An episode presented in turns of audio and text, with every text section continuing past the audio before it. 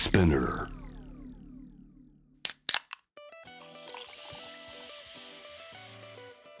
44です。フェイバリットウィーケンド。このポッドキャストはあのミュージシャン、デザイナーなどのクリエイターたちがどんな休日を過ごし、どんなインプットをしているのか私44がいろいろとお話を伺っていくトークプログラムです。今回はこの方をお迎えしました。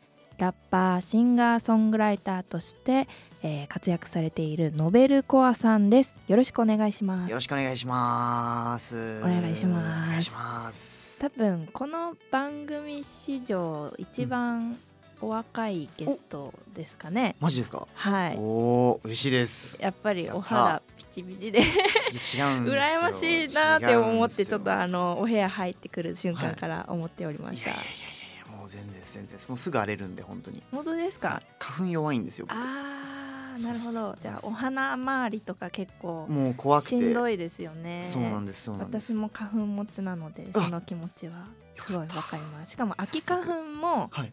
反応する人え僕もです僕もです。春だけじゃなくて年がら年中そうそうそうの豚草とか全部ダメな人ですか？そうなんですよ同じや。よっしゃ。来た。そんなね花粉仲間ですが、はい本日は 改めてよろしくお願いします。お願いします。はい、えーまず最初にですね、えーゲストさんのプロフィールを、えーご紹介させていただきたいと思います。はい。本日のゲストノベルコアさんはバズーカ第12回高校生ラップ選手権での優勝そしてジブラ主催のレーベルグランドマスターとの契約、えーさらにはスカイハイのミックステープフリー東京への参加など着実に結果を残し続けその名を全国へ広げてきた若干二十歳のアーティストさんです。2020年1月に、えー、アベマの大人気恋愛リアリティショー「月と狼ちゃんには騙されない」への出演がきっかけとなりティーンを中心に絶大な支持を獲得されました。同年4月にリリースされたファーストアルバム WCMTW は iTunes をはじめとする多数のチャートで、えー首位を独占し大きな話題となりました。2020年10月にはスカイハイが立ち上げたマネジメントレーベル BMSG に第1弾アーティストとしての移籍。そして BMSG と ABEX が共同で設立する、えー音楽レーベル BME からメジャーデビューを果たしました。音楽のみならずさまざまなシーンでの活躍に大きな期待が集まる最注目のアーティストさんですはいはい。ありがとうございます。よろしくお願いしよますろしくお願いします。あの最近のリリース曲とかもちょっとはい来る前にいろいろチェックさせていただいたんですけれども、はい。やっぱりメジャーデビューされてからのスケジュール感って結構忙しいんですか？結構そうですねメジャーデビューしてからはやっぱりなんかやることが結構増えた感はあってでもほんとちょうどここ最近の半年間とかが一番こういろんなものが肩になってる感じはしてますね。はい、うん。その半年間で例えばどういうことをしてきたんですか？そうですね。なんか結構こう自分こう音楽、まあ、作詞作曲と、まあ、そういうなんか根本的な自分のその音楽をリリースしていくっていうことだったりライブをするってこと以外にも結構そのなんて言うんだろう全全体のそのプロデュース面だったりとか、まあ、ミュージックビデオの構成演出とか、うん。結構照明とかの構成演出とかあと SNS 周りのこととか結構、えっと、チームのスタッフさんたちと一緒に僕もチームに入ってうんうん。基本的に動かす方にいる側なのでなるほど結構こう自分で勝手に自分のやることを増やして自分の首を絞めているっていうタイプ やりたいことがたくさんそうなんですあるってことなんですね。そうなんですそうなんです。それで結構最近はバタバタとしているっていう感じでしたね、なるほど、はい。何か一つプロジェクトを紹介してもらえたりとかっておしますあそうですね。でもそれでいくと一番直近だと、あのー僕のファンネームみたいなその僕の応援してくれてるファンの人たちに、うん。まあ、名前を付けようっていうタイミングがちょうどこの間メジャーデビュー1周年が10月だったんですけどうんうんうん。そのタイミングでそれを発表しようってなってでそのファンネームの、まあ、アウターっていうファンネームになったんですけどうん。そのファンネームのロゴを作っ制作チームでして、えっと、それを発表するっていう段階まで行くのに、うん。結構大変でした。えそのアウターっていうお名前はなんかファンサイトの名前になるんですかね、あそうですね。今後なんかそのファンクラブみたいなのができる時にまさにそこの名前にもなるし単純にこうなんか僕結構ファンの人たちとの距離がめちゃめちゃ近いあのアーティストのスタンスで結構やってきたので、なんかこう正直何かあるごとにファンの皆さんって呼びかけるのがすごく違和感があって。あーなるほど。そうなんですよ。なんかすごく遠い感じがするっていうか、うんうん、名前をつけることでよりお互いの距離を縮めていこうっていう目的もありつつ、うん、そうなんですこれからはアウターのみんなみたいな感じになるんですね。めちゃくちゃいいじゃないですか。そうなんですやっとやっと名前で呼べるようになりましたじゃあもう今はそれで呼び始めてるってことね、そうです。はい。最近はライブでもちょくちょくあのシャウトしたりとかできるようになりました、いいですね、うん、あのレーベルオーナーのスカイハイさん、はい、なんかその彼のプライベートってなかなか垣間見ることって難しいなって思ってそのスカイハイさんと遊びに行ったりとかってするんですか、はいはい、そうですね。なんか本当どっか特定の場所に2人で行くっていうのはそれこそあんまやっぱり日高さんも忙しくてなかなかできなかったんですけど、うん、でもあの普段結構その日高さんの自宅に、うんうん、あの夜中の3時とかからお邪魔させていただくことが結構めっちゃ遅いですね。いや結構なんかもう連絡取り合う時間もなんかそのぐらいの時間になんかいつも結局やり取りしてて、うん、なんか LINE したら既読つくの早みたいな。早そう。そうなんですよ。日高さんもあの俺も LINE の既読マジ公式 LINE レベルで既読早くて。早いですね。そうなんです。だからお互いなんかちょうど LINE したら向こうも LINE するつもりだったみたいなハモることが多くて。なるほど。でなんか今からなんかちょっともし時間あるんだったらうち来てなんか音楽聴きながら今後の話しないみたいな、なって仕事の話をしに行くつもりで行ったけど結局なんかミュージックビデオとかあとなんか韓国のあのオーディション番組とかをもう1話から全部最後まで朝方までかけて見ちゃってて、で途中でちゃんみなさんとか遊びに来て 3人で「うえー!」みたいななってあれ気づいたらお仕事の話してなくね？みたいな感じで昼みたいな。一日がもう終わってるんですね、はい、そうなんですそうなんです。みたいなことはしょっちゅうありますね。うんなるほど。他のレーベルメイトさんとも交流はあったりするんですか、はい、そうですね。もう BMSG はもうなんかなんていうんですかね。いわゆるこう既存のなんか音楽事務所って感じってよりかは本当みんな家族みたいな感じなので、まあ、年齢とかも割と近い子たちが特にあの多いのもあって、はい、まあ、BE:FIRST もそうだしあのトレーニーだったりあのアイルザ・ショータって今ソロアーティストの子もいるんですけど、たちともあの本当しょっちゅう遊んだりとかあと事務所がもう今一軒家なんで。あなるほど。そうなんですめちゃくちゃいいですね。なんか海外のレーベルっぽい、うん、そうなんですそうなんです、そうなんです。だからみんなでなんかあの家にその集まって事務所という、まあ、邸の家に集まってあの日高さんのご両親とかがあの遊びに来てくださって、手料理振る舞ってくださったりとか。うわもうホームパーティーじゃないですか。そうなんですそうなんです。えー、素敵な話ですね。アットホームです。うんうん、うん、最近遊びにご自身が行かれた場所とかってありますか、はい、一番最近だとあのついこの間御殿場のアウトレットにお洋服買いに行きました、ね、ああやっぱりファッションが好きなんですね、はい、大好きです、うんうんうん、そうそうそう。ですね。服はもうなんか服にしかお金使ってないんじゃないかってぐらいお洋服以外になんかこう趣味と呼べるものがもうほんとほぼほぼなくて結構もう暇さえあったら服見に行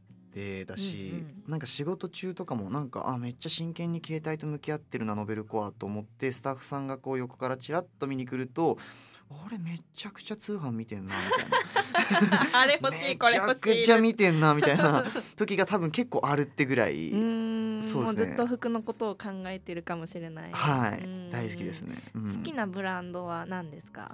えっとそれこそブランドでいくとディーゼルがすごく昔から大好きで、はい、結構なんかイタリアの方のブランドとかが結構その、うん。うんうん、まあ革とかの材質とかもすごいかっこいいし、まあ、デニムとかもディーゼルとかかっこいいなと思ってて、ずっと好きで追っかけてるのとでもあの割となんかほんとハイブランドからあのファストファッションまで全網羅というか自分的にこれかっこいいなと思ったものをその時その時の直感でチョイスしていく感じにしてるので、うんうん。なんかあのセレクトショップみたいなところに行くことの方が普段は多いかもしれないですね。なるほど、お気に入りのセレクトショップで一つご紹介いただけたりしますか？あもちろんです。あの僕がもうめちゃめちゃマジでおすすめしたいのはあの原宿の竹下通りちょっと入ってったところにあるうん。ヌビアンっていう、あーはいはいはい、はいセレクトショップがあって。品揃えがとてもおしゃれでいいですよね。そうなんです。ヌビアンさんはもう本当それこそヌビアンの、えっと、代表のコンボさんって方うん。にもすごくよくしていただいててしょっちゅうお話しさせてもらっててなんかやっぱ服の話とかしてると楽しいのもあってう、んうん。ヌビアンは本当に絶対月に23回は行って買い物してますね。うーん。うん。もしかしたらすれ違うかもしれない絶くらい対結構行ってますね。そうですね。本当そうだと思います。えーいやヌビアンは結構アーティストさんに優しいブランドだなって私、うんうんイメージはそういう風に持っていてうん。結構私周りの友達とかもヌビアンで服買ってる人がうん。いたりしたのでそうだったんですね、そうなんですそうなんです。うんうんうん。うん。じゃあショッピングといえば原宿なんですかね。そうですね。やっぱり原宿渋谷近辺に行くことがやっぱ圧倒的に多いですね。うー。ん。そのなんて言うんですかね。なんかいただいた情報だとはいディーゼルのうん渋谷にあるお店はい。がお気に入りだっていう話を聞いたんですけど、はいなんかお気に入りポイントってあるんですか、あのディーゼル渋谷は本当あの一番やっぱり、まあ、まず品揃えがすごく他の店舗に比べても多くて、うん。まあ、1階と地下1階まであって地下1階の方は結構そのディーゼルのアウトラインだったりとかちょっとそのディーゼルのメインのコンセプトから外れたものとかも取り扱ってたりとかもしてて、商品数がすごい多いっていうのがまず1個あるのとあとあの1階のその入るフロアの手前にディーゼルのカフェが入ってるんですよ。ありますね。なんかパンケーキがめちゃくちゃ美味しいですよねあそこ。そうなんですそうなんでうんすそうなんです、でなんか食器とかあのなんかランチョンマットとかも全部ディーゼルの出してるもので提供ししてくれるみたいなところで結構まあ雰囲気もすごくいいカフェなんで、うんうんうん。まあそこで昼食取ってから買い物したりとか、うん。結構そういうなんか流れができるので、はい、場所もいいですよね。そうなんですよ私ちょうど。12回くらい行ったことがあるんです。それでパンケーキを食べたんです。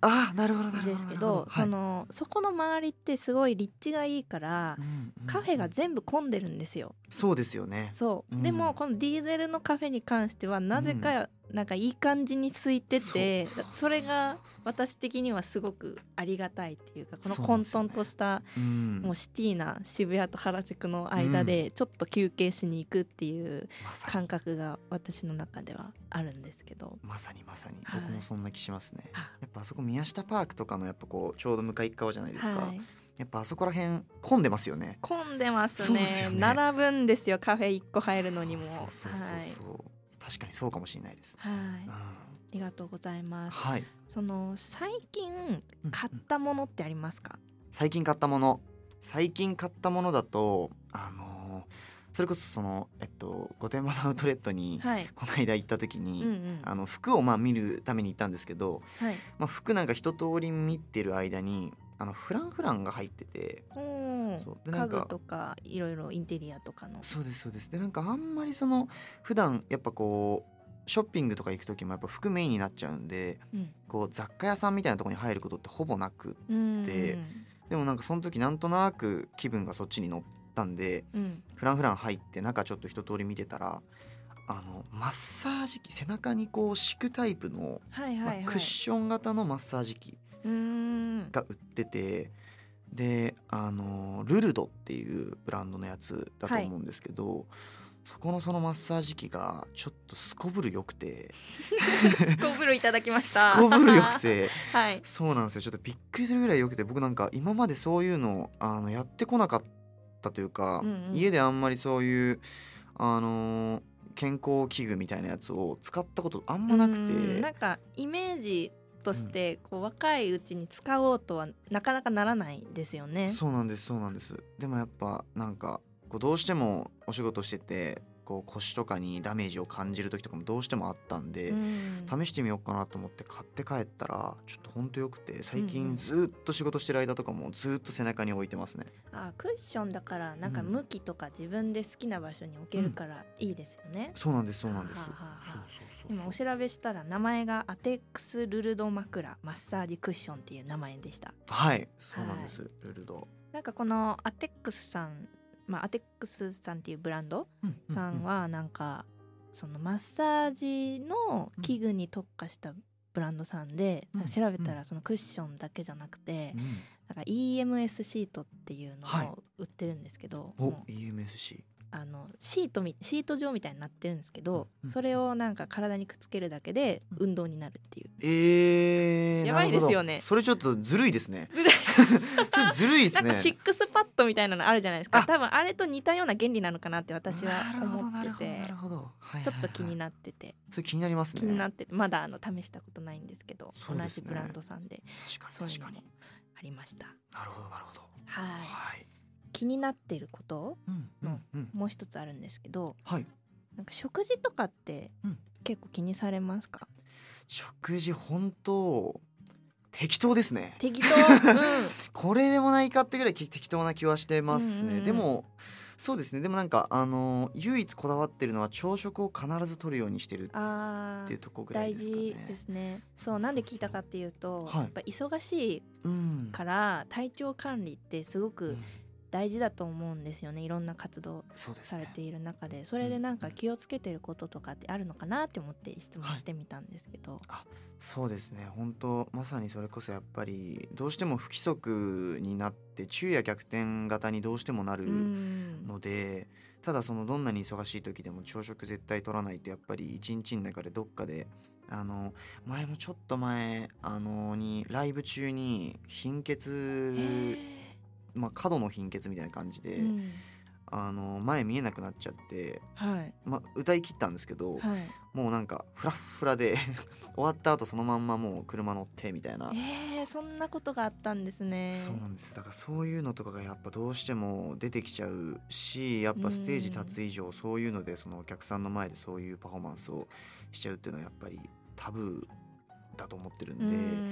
できる限りやっぱり自分の体調管理できるようにまあ食事とかもできる限りちゃんと規則正しく取れるようにしたいなとはやっぱり思ってますね。うんうんうんそうですよね、うん。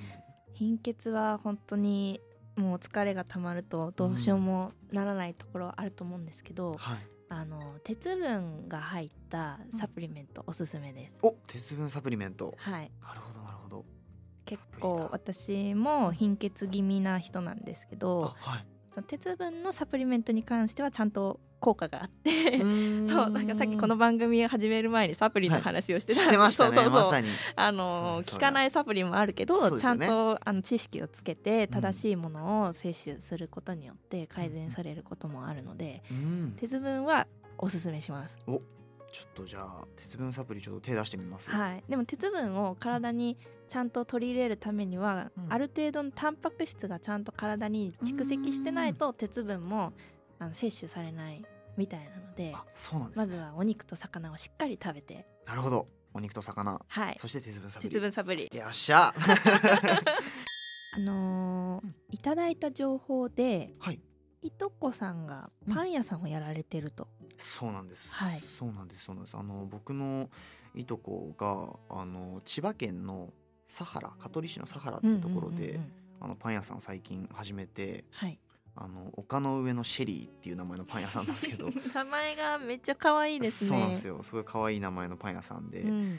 で本当あのそこまあ店舗もすごく綺麗ではい。結構内装とかもすっごいこだわってそのいとこが作ってたんで、うん。僕もこの間あの一回車であの行かせていただいてうん。パン結構いっぱい4袋分ぐらい 買わせてもらってめっちゃ買いましたね。そうなんですよ、んんん。で店舗の中で食べれるスペースとかもあったんで、はい。ちょっと食べてみたいな感じだったんですけど本当にパンもあのめちゃくちゃ美味しくて、うんそうパンちょっとそう丘の上のシェリーちょっとおすすめしたいかもしれないです。そのお店のうん代表的なパンとかってあるんですか、結構本当あの代表というよりかはなんか種類がめちゃめちゃ多くて。あでしかも毎月月替わりでメニューが変わっていくみたいな感じで。あいいですね。そうなんです、うん。だからなんかこうそれこそ最近マリトッツォとかもすごい流行ってると思うんですけど。流行ってますね。マリトッツォとかももう流行ったタイミングでブワー入ってきて。あそう結構そういうのとか。あとなんかあのあの竹のあの炭使ったメニューとかが最近流行ってるっぽくて、ね。で体にもすごいいいっぽいんですけど、はいはい。それを最近パンに練り込んだパン作ってたりとか。もう真っ黒なんですよ。炭のほんとパンで。もう想像つかない マジで真っ黒でブラックホールみたいなパンなんですけど。うんでも味は甘いんだ。美味しいです。めっちゃ美味しいです。そうそうそうそうなんだ。じゃあうんそのパン屋さんの名前が丘の上のシェリーなんですけど、そうやって検索したらなんかインスタとか出てくるんですかね、そうですね。インスタグラムとかあのツイッターもやってたのかな、うんうんそうツイッターとインスタグラムが基本動いてるって感じで。はい。そうあとなんか最近結構あのこの間とかもなんかスカイツリーとかでやってるようなあのパンフェスみたいな。なんかそういうところにも出店されたり。はいちょくちょく最近してるっぽかったんでなんかあの千葉県佐原までってなるとなかなか遠い方とかも、うん。もしなんか東京とかで出店がある時とかに追っかけてもらえたら嬉しいかもはい。ノベルコアさんのいとこさんがやられているパン屋さん丘の上のシェリーもぜひチェックしてみてください、はーい。はい。そんなノベルコアさんはお気に入りのパン屋さんって東京にありますか？東京だとでもそれこそ僕前あの今上野に住んでるんですけどあそうなんですね。前板橋に住んでたんですよ、はいはいはい。ずっと。で板橋住んでた時にあの板橋の僕の家のほんと近くに安天堂っていうパン屋さんがあって。安天堂。安天堂っていうパン屋さんが、でそこがそこも美味しかったんですよまた。そう。そこもしょっちゅう行ってて。なんかそこにあったなんかなんて言うんだろう。こうスティックタイプというかまあフランスパンとかじゃないんですけどこう長いやつうん。でチョコがこう中に練り込んであるみたいな。あー美味しそう。パンが売ってて、うん。そこもほんとパンすっごい外カリカリなんですけど中ふわふわみたいな感じじで、そこのパンもすごい大好きでしたね。あいいですね。うん。なんかパン屋さんってすっごいいっぱいあるから、うん。そうなんかどこに行けばいいのかわからないんですけれども、うんそんなうん。おすすめを一つありがとうございます。こちらこそです。はい。あのまあアフターコロナと言いますか、まあコロナになってからいろんな状況が変わったと思うんですけれどもご自身の活動とかライフスタイルの変化って何かあったりしますか？そうですね。やっぱ活動的なところでいくとまあ本当根本的に有観客のライブが本当に難しくなったっていうのは正直あってなんかこの各所に常にやっぱり気を使いながらやらないとどうしてもいけない状況にはなってしまったんでまあお客さんたちのそのまあ身の安全をもちろん第一に考えた上でただなんかお客さんがソーシャル取ってて声が出せなくて、うん。なんだったら立ち上がることも無理かもみたいな会場でライブをやるときに、お客さんに今までのライブと変わらずあの没入してもらってエンターテインメントを楽しんでもらうためにはどういうショーを作るのが正しいんだろうとか、うんうん。そういうこうなんていうんだろうな思考を巡らせる時間が本当にこの期間になってから異常に増えましたね。うーん。そうですよね。そうですねなんかこれから計画していることとかうん。うん教えてもらえる内容があれば、そうですね。やっぱりあのーそれこそ来年とかはちょうど12月にアルバムが出るのでうん。それ引っ提げて、まあ、ワンマンだったりとか全国ツアーを、まあ、やろうかなとは思っていて、うんうんうんうん。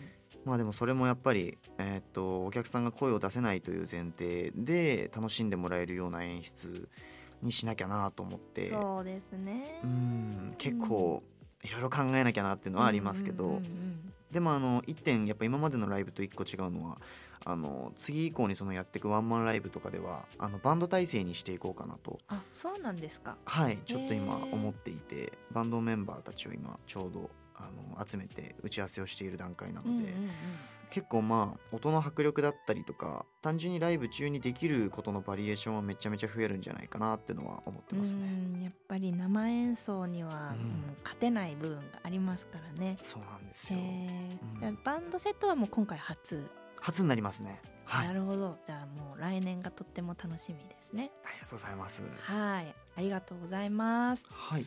ということで今回はラッパーシンガーソングライターとして活躍されているノベルコアさんをお迎えして、えーいろいろプライベートな話だったりどんな休日を過ごしているのか、えーお聞きしました今日は本当にありがとうございましたありがとうございましたありがとうございました。44がお送りしています。Favorite Weekend。今回お迎えした、えーノベルコアさんの活動内容や新しい情報は、ノベルコアさんのインスタグラム、ツイッター等でチェックしてみてください。また、ノベルコアさんがおすすめしてくれた内容は、バドウィーケンダーニュースとして、ツイッターのバドワイザー公式アカウント、バドワイザージャパンでも順次載せていくので、ぜひチェックをお願いします。ということで、44でした。バイバイ。